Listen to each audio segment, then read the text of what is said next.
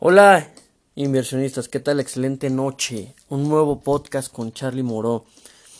Antes de comenzar con la lección de inversión me gustaría comentarles el 18 de mayo eh, algunas de mis redes se van a ver privadas. ¿Por qué? Porque las perlas no son para todos los cerdos. Con esto quiero decir que el conocimiento que imparto quiero tener una mayor calidad con mis clientes más que cantidad si aún no te has animado, no sabes a lo que me dedico, pregúntame, mándame un DM, un inbox, este, un mensaje. Dime, oye Charlie, ayúdame a invertir, quiero saber, quiero conocer en qué andas. Ahora bien, vamos a comenzar con este tema. ¿Qué son las acciones de los índices más importantes IPC e IMC 30? Como ya hemos explicado, el IPC es el índice que recoge la evaluación de las cotizaciones de las acciones de las 35 acciones con mayor bursatilidad. La facilidad para comprar o vender una acción y mayor nivel de la capitalización de la Bolsa Mexicana de Valores. Este indicador es muy fiel a la hora de señalar las variaciones en todo el mercado mexicano.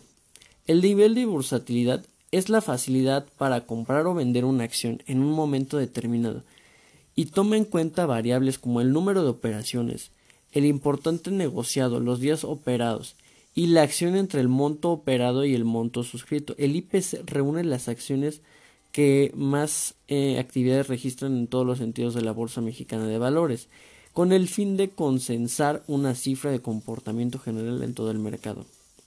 El nivel de capitalización indica el, el valor del, que da el mercado de una empresa que cotiza en la bolsa y se calcula multiplicando el precio que tienen las acciones por la cantidad que ellas han sido emitidas. El problema es que hay una buena cantidad de empresas que alcanzan un nivel pues alto de bursatilidad para no cuentan, pero no cuentan pues como digamos con una capitalización suficiente para entrar en el IPC. Para ella se crea el índice de mediana capitalización, el IMC 30 te preguntarás. Pues bien, este está compuesto por una lista de 30 empresas que se revisan periódicamente, es decir, empresas un poco más pequeñas. Ahí es donde yo te ayudo a escoger estas empresas y cómo invertir en ellas. Al igual que el IPC, el IMC 30 en simples palabras es un índice ponderado. Esto quiere decir que el comportamiento de las acciones de las empresas más grandes que tienen mayor impacto en el IMC 30 que el de las acciones más pequeñas.